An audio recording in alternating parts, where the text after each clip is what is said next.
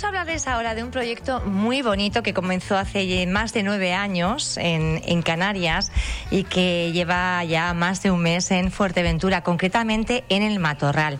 El proyecto se llama Barrios Orquestados y se trata de crear orquestas y coros en las zonas periféricas de las Islas Canarias. Vamos a hablar de, de todo ello con el coordinador de la iniciativa, él es Juan González. Buenos días. Buenos días.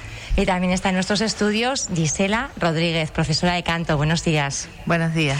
Bueno, cuéntenos eh, cómo surge la, la, iniciativa eh, y bueno, y a qué se debe el éxito que tiene. Pues mira, eh, Barrios Orquestados surgió como un proyecto social donde utilizamos la herramienta de la música para crear en los diferentes barrios orquestas de cuerda frotada, que son violines, violas, chelos y contrabajo y nos acercamos a barrios pues donde históricamente han tenido eh, eh, una exclusión económica, donde ha habido eh, pues una mm, no ha habido muchas veces un seguimiento por parte de, de, los organismos y los tienen un poco excluidos, pues no solamente a nivel económico, sino social y culturalmente. Y nuestra idea pues es acercar la, la cultura a, esto, a estos barrios. Iniciaron su actividad en el, en el Colegio Poeta Domingo Velázquez, en la zona de, del, Matorral. del Matorral. ¿Cómo ha sido? ¿Cómo son las clases? ¿Cuántos niños y niñas participan?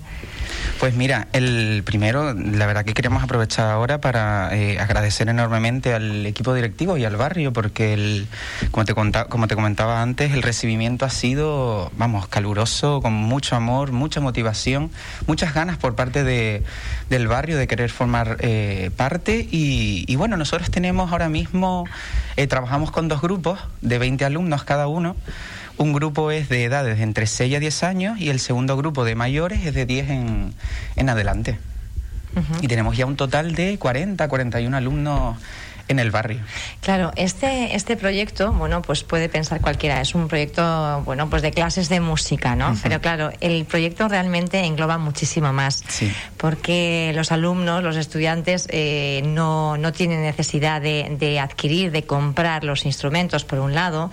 Son instrumentos que normalmente, bueno, pues eh, no son tan, eh, no sé si decir, tan populares, sí. por decirlo, o tan conocidos, Sí. ¿no?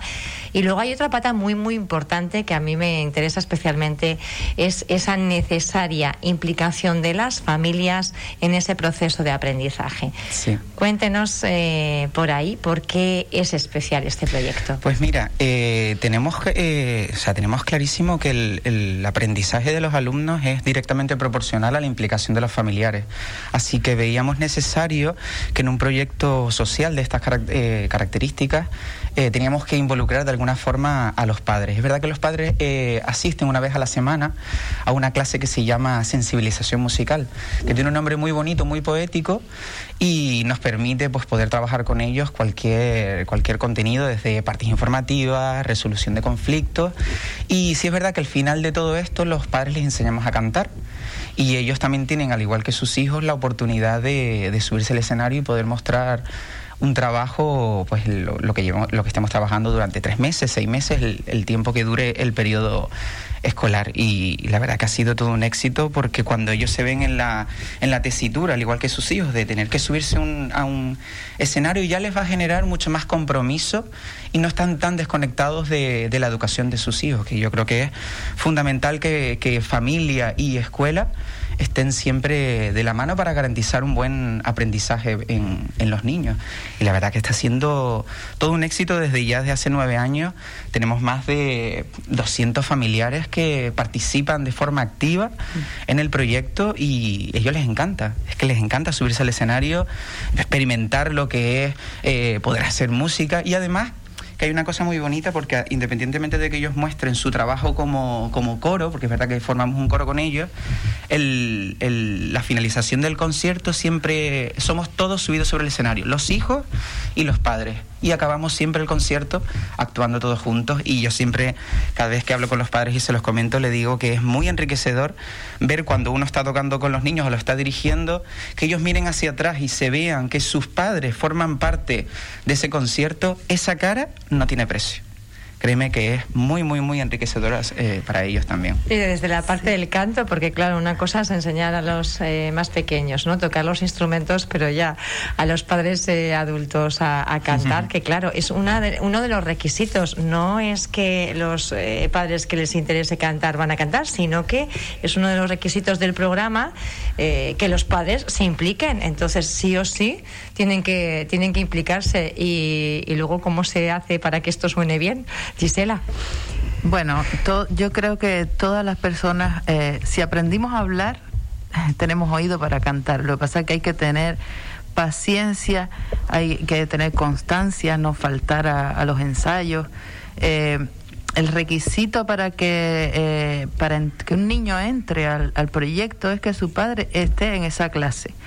Es verdad que la parte del canto no es obligatoria, pero ya nosotros nos encargamos de, de endulzarlos, de decirle que es, una experiencia única y que lo, lo, prueben. Y una vez que lo prueban, muchos padres ya se quedan. Incluso hay niños que se van del proyecto y los padres siguen cantando. Porque ahí eh, hay gente muy tímida y ahí encuentran amistades, conocen a sus propios vecinos, hay, hay personas que viven una al lado de otra y se vienen a conocer ahí en esa clase, que tengo anécdotas muy graciosas, y, y también eh, el apoyo del el barrio porque eh, personas a lo mejor que eh, familias monoparentales eh, o familias que solamente tienen un solo núcleo familiar y no tienen abuelos aquí ni nada, pues se apoyan de estos padres cuando se empiezan a conocer y ven que tienen afinidad, pues mira, me puedes llevar a mi niña y se crea un vínculo entre todos los padres que se ayudan. Y nosotros crea creemos que esto ayuda a toda la comunidad, no solamente a al proyecto. Y además que eh, nosotros eh, tenemos una parte informativa que siempre le decimos qué están haciendo constantemente a sus hijos. ¿Qué, qué paso están dando? Incluso le, le, doy un ápice de los ejercicios que ellos están dando, de la parte del solfeo. Bueno, no eh, eh, nosotros tenemos una metodología También específica que va desde lo natural a lo, a lo académico. No es nada obligatorio, es algo que natural ellos eh, van demandando y van curioseando, ay, ¿y esto? ¿Y esto cómo? Entonces, eh, hay que tener primeramente una vocación social, porque no me vale una persona que sea un tremendo músico si luego no sabe con, eh, contactar con la gente, conectar con la gente. Eso es lo que tenemos que tener en este proyecto primeramente una, lo que se prioriza. Pero en la parte esa de la metodología que no se tira de solfeo, ¿no? Eh, la mm. verdad que, que las generaciones atrás pues ha habido muchas personas que quizás sean, no se han acercado tanto al instrumento precisamente porque como paso previo había que aprender solfeo y no era, bueno, algo muy divertido que, que hacer. Ustedes eh, han desarrollado una metodología propia, que es lo que decía que es de una forma eh, más natural para acercarse a los, a los instrumentos. Sí, es verdad que nos dimos cuenta que, eh, claro, al tratarse de un proyecto social y que encima damos clases en grupo, nos dimos cuenta de que teníamos que generar una metodología que permitiese pues, dar, eh, poder dar clases en grupos de 20 alumnos y poder enseñar los cuatro instrumentos a la vez. ¿De qué instrumentos estamos hablando? Porque no los hemos nombrado todavía. Sí, estamos hablando del violín, la viola, el, el violonchelo y el contrabajo. Esos son los cuatro instrumentos que enseñamos y enseñamos los cuatro instrumentos a la vez. Entonces sí es verdad que nos dimos cuenta que no había ninguna metodología que, que pudiésemos implementar donde se trabajase eh, sin ningún conocimiento musical, porque es verdad que todos los beneficiarios que se acercan al proyecto no necesitan tener ningún conocimiento musical. Prácticamente el más del 90% de los beneficiarios no saben nada de música, no saben leer una partitura, nunca en su vida han cogido algunos instrumentos, porque encima estos instrumentos no son, como tú dijiste antes, pues tan cotidianos y no se dan tanto en, en, en, no son tan populares, digamos. Efectivamente, son más son un poquito instrumentos que yo diría que además eh, suelen tener una concepción a veces errónea, pero suelen estar enfocados como un mundo un poquito más... Más clasista, eh, Sí, más clasista, más elitista. Y poder acercarle estos instrumentos a los alumnos, pues un poquito a poco vamos generando una cantera de, músicos importantes y además que el aprendizaje de estos instrumentos, al ser tan complejo, requiere también de un, de un, de un oído, de una constancia, de una repetición, de un trabajo minucioso y la metodología siempre es oral.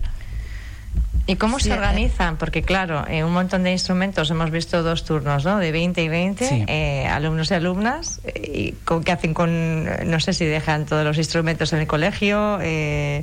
Al principio cuando comenzamos el barrio, los alumnos, eh, todos los alumnos siempre tienen que venir, tienen que venir cuatro días a la semana. Vienen una hora eh, cada día de lunes a jueves. Eh, dos de esos días, que son los días alternos, vienen a recibir clases con los profesores y los otros dos días vienen a lo que llamamos a unos tiempos de estudio, que esos tiempos de estudio están cuidados y supervisados, en este caso por los familiares. Ellos simplemente en las horas de estudio vienen, sacan su instrumento y practican lo que hayamos trabajado los días que venimos los, los profesores. Los instrumentos las primeras semanas se quedan en el, en el barrio y ya cuando se ha generado un pequeño hábito de estudio, pues ya se pueden empezar a llevar los instrumentos. Pero el sistematizar las horas de estudio nos permite también garantizar eh, poder llegar al concierto y poder además mostrar un, un material. La clase además está dividida en cuatro partes, porque nosotros no tocamos durante toda la hora. En esta metodología que te comentaba antes, tenemos una parte que es respiración, conciencia corporal, luego hacemos un pequeño ejercicio de ritmo que se llama número sonoro, luego otro ejercicio de entonación que se llama tono dinámico y los últimos 25 30 minutos, entonces cuando cogemos los instrumentos y hacemos música juntos, así como podrás ver, realmente solo la mitad de la clase la destinamos a, a tocar instrumentos.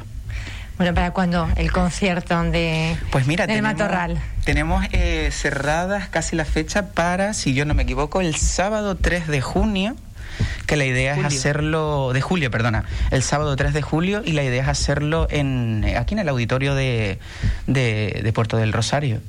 Pues estaremos todos muy pendientes. Esperemos además que se desarrolle con gran éxito la iniciativa y puedan continuar también los, los cursos posteriores. La verdad es que es, a mí me, agrada muchísimo hacer este tipo de entrevistas y además, bueno, pues sobre todo por eh, localidades, ¿no? Que quizás son noticia por otras cuestiones eh, y de repente hablar de, de, este proyecto que aúna, bueno, pues el arte, eh, la música y también ese valor social con la implicación de las familias y del barrio, yo creo que es un plus de, calidad. Gracias por estar con nosotros, Gisela Rodríguez y Juan González. Muchísimas gracias, a ti por la invitación. Y continuamos, me he pasado un poquito más de la hora habitual del programa. Les dejo en buenas manos con Carolina Llorente, con Francho Morales y, por supuesto, con Álvaro Veiga. Mañana más. Gracias por estar ahí.